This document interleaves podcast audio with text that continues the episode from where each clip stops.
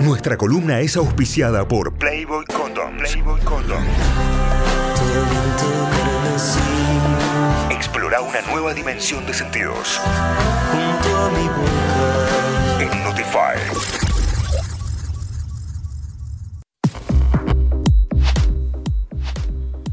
Hola Noé, buen día, ¿cómo estás? Bienvenida. Buen día, ¿cómo va? Buen día para Buen todos día. y todas. ¿Todo bien? Todo bien. ¿Ustedes? Bien. Excelente, bien, muy bien, muy bien. Tratando de soportar el calor que se va a venir. No, por favor.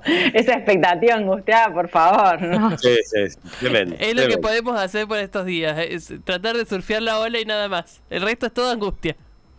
Los otros días leí un tuit que decía, eh, en algún momento vamos a dejar de chequear el pronóstico, así como en algún momento dejamos de chequear los casos diarios de COVID. Bueno, ojalá, digamos que nos llevó dos años, así que Bueno, tenemos por un pero, rato. pero dejamos de hacerlo en algún Sí, momento. sí, sí, Entonces, sí. bueno, Tal cual. esperanza. Es lo último que vamos a perder. Bueno, ¿con qué vamos hoy? ¿Qué te dejaron por allí en las cajitas de consultas?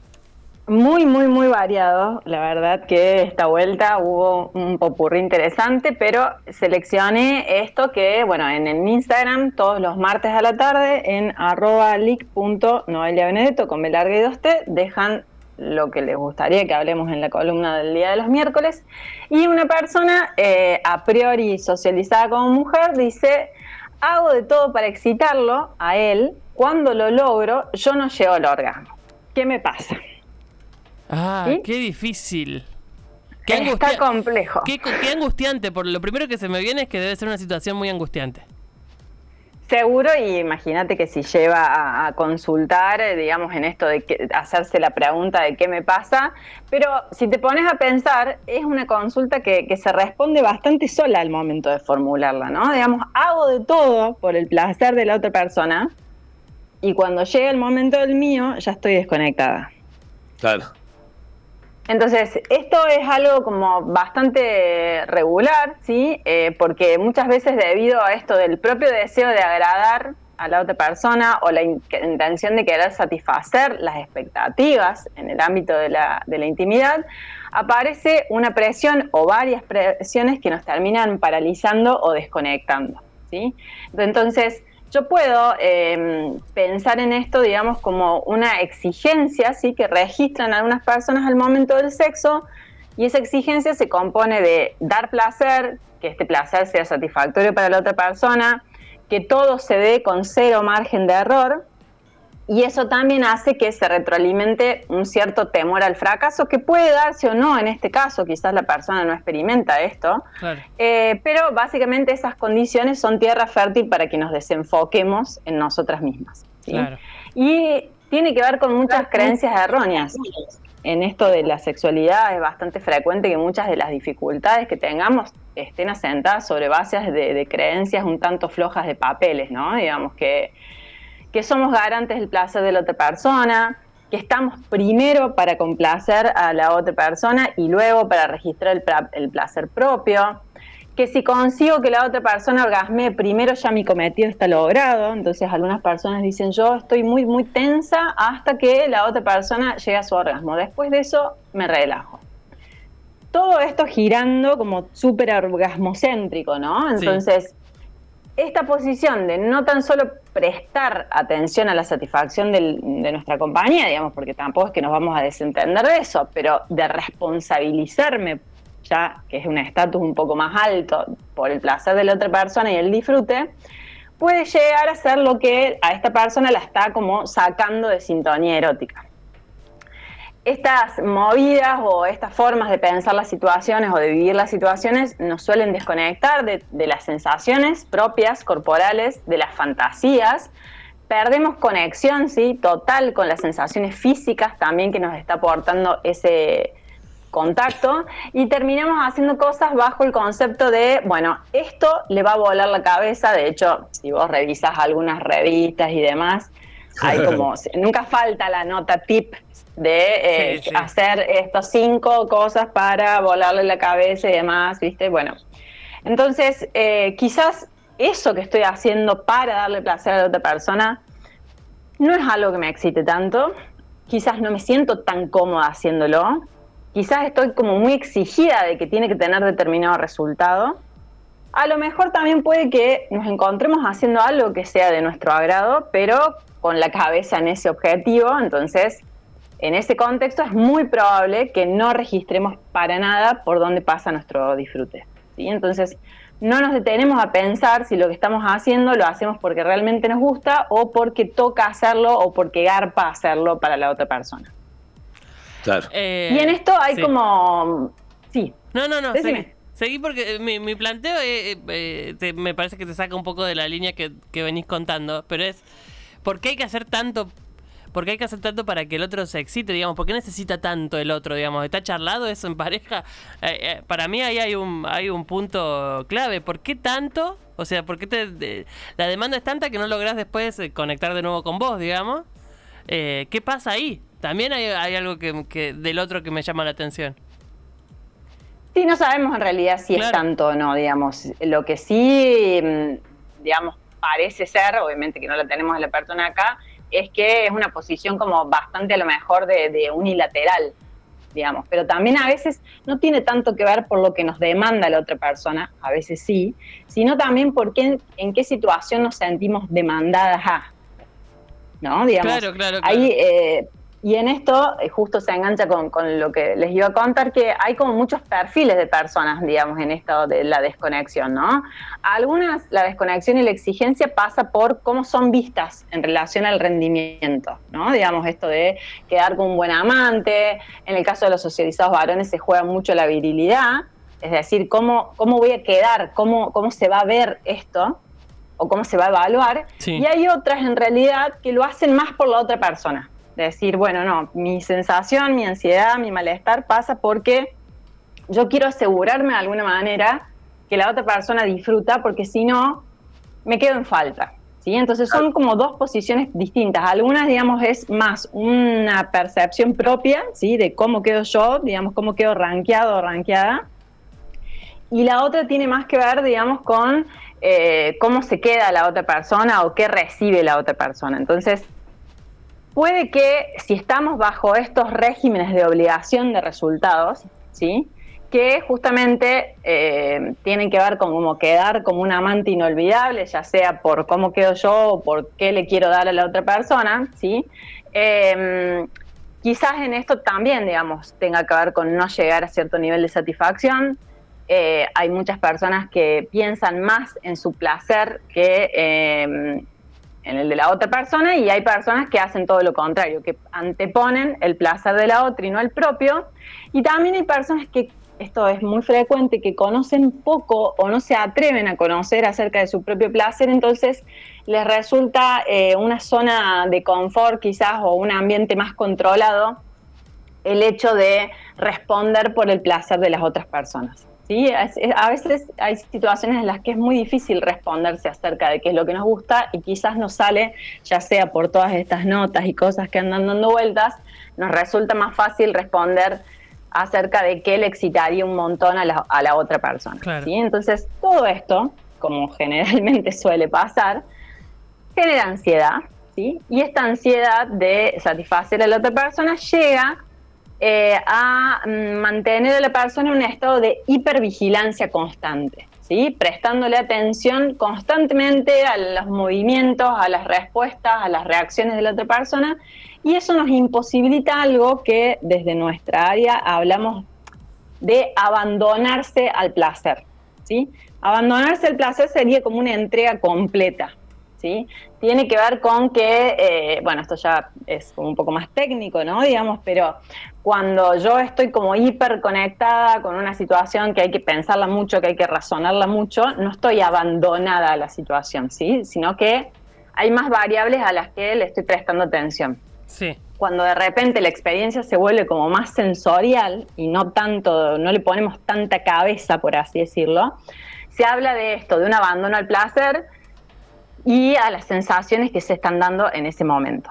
Y esto también tiene que ver mucho con la sociabilización, ¿no? Digamos, eh, acá en este caso estamos hablando de una socializada mujer, pero esto también, digamos, entra dentro del, del paquete de cómo nos han moldeado, de que se nos machaca que tenemos que prestar atención a los deseos de la pareja, que estos deberían ser la prioridad y que estamos en esto de ser para el placer de otras personas, ¿sí? No, no digo que eso esté establecido así en esa relación, sino que está, está muy naturalizada esa posición y eh, muchas veces eso que hace que perdamos de vista nuestras prioridades, ¿no?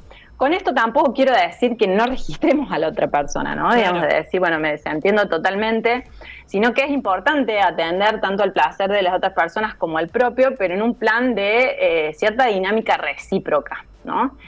Y de ninguna manera que se le asigne a alguna de las partes la responsabilidad de la satisfacción sexual. Esto que a veces se escucha de no me hizo terminar. O, no la hice o no lo hice terminar. ¿sí? Claro. Entonces, eh, para esto quizás esta persona que, que, me pasa, bueno, evidentemente está desconectada, ¿sí? Y qué puede hacer al respecto, bueno, sería importante practicar algo que en sexualidad hablamos de un egoísmo positivo, ¿sí? ¿Cómo sería esto del egoísmo positivo? Tiene que ver con justamente poner el foco en hacer lo que nos resulta placentero a nosotras mismas no anteponer los deseos de las demás personas o lo que sancionamos que le va a gustar, ¿sí? Y siempre en un contexto consensuado y consentido. Hay muchas personas, por ejemplo, que saben que individualmente hay cosas que les resultan muy placenteras, pero que después no se animan a hacerlas cuando están en compañía por algún tipo de miedo a la sanción, porque les da vergüenza, porque les parece que no es el lugar. Y sobre todo no imponerse metas, ni propias ni ajenas, y tratar de hacer el encuentro algo más exploratorio y no tan evaluativo. ¿sí? Sí. Y para eso, claramente que lo importante, como siempre les vamos a machacar en este espacio, la comunicación. Definitivamente. La comunicación asertiva es la clave, poder decirle a la otra persona qué es lo que me gusta, de qué forma, en qué momento y qué no también, ¿sí? Y que eso se vaya dando con un nivel de, feedback, ¿no? O sea, que, que no sea solamente yo preguntándote a vos o vos preguntándome a mí. Obviamente que eh, si con todo esto no, no, agotamos las posibilidades de lo que le está pasando a esta persona, ¿no? Digamos, porque es muy particular, que si considera que le faltan herramientas o que eh, de repente este malestar no va por este lado, que siempre tenga en cuenta eh, la consulta eh, a un profesional especialista del área de la sexualidad, ¿no? Perfecto. o sea, como tarea para el hogar, un poco de todo eso que haces para que el otro se excite, qué te gusta y qué no, sería el primer diferencial que te, que te permitiría empezar a cambiar un poco tu realidad sexual. Claro, y empezar a, pensarlo, empezar a pensarlo desde tal cual, desde donde uno la pasa mejor, que eso seguramente se va a traducir en pasarla mejor juntos. O sea, definitivamente, creo que, centrarse ahí en lo importante, sacarse un poco la presión de tengo que hacer tal cosa por el otro. Y eh, para que se den una idea, los, estudios generalmente al, al, respecto siempre visibilizan en las conclusiones esto de que las personas más que las prácticas en sí les excita mucho ver a las personas con las que les están excitadas por lo que están haciendo. Claro. ¿No? Tal cual. Es decir, yo puedo estar recibiendo o puedo estar compartiendo determinada práctica que a mí me gusta, que, no sé, que me enloquece, pero si la otra persona no está muy enganchada con eso, lo hace por compromiso, eh, no es de las cosas que más le gusta hacer, la otra persona no va a estar eh, muy emocionada con la situación. Y eso, por más que sea lo que a mí más me gusta, no necesariamente va a ser lo que más me va a excitar. Claro. Y, ahí te rasgo unas cuantas cosas por hacer, digamos, eh, en función de todo esto que hace para que el otro se excite. Eh, capaz haciendo algo que vos también disfrutes y que entre los dos esa comunicación de, mutua excitación eh, funcione, hace que, que, que con mayor facilidad se exciten los dos, digamos. No sé si fui claro. Tal cual.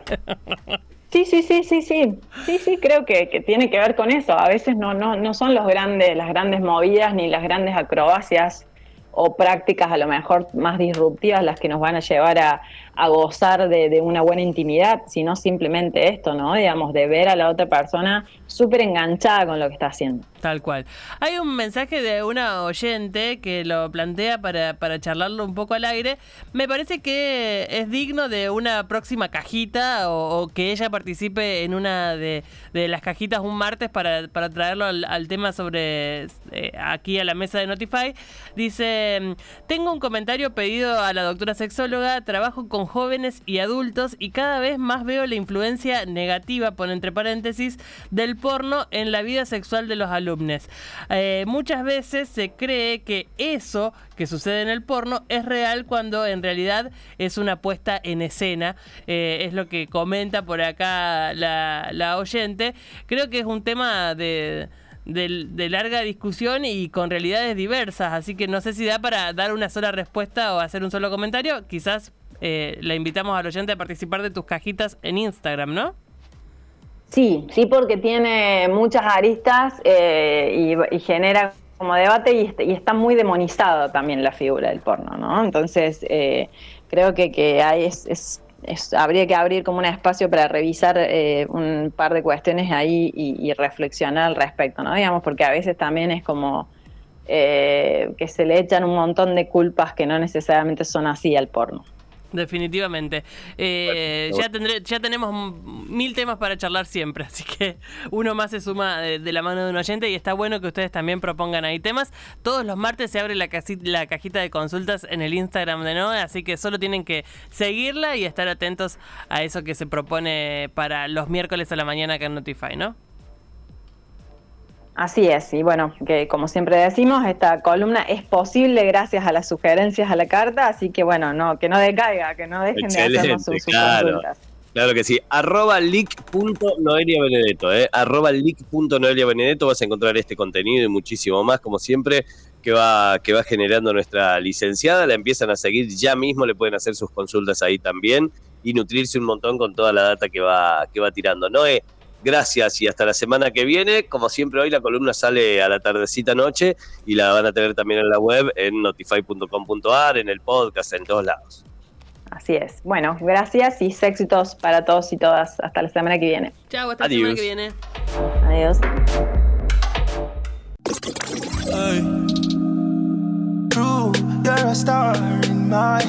Auspicio Playboy Condoms. Explora con modo Playboy.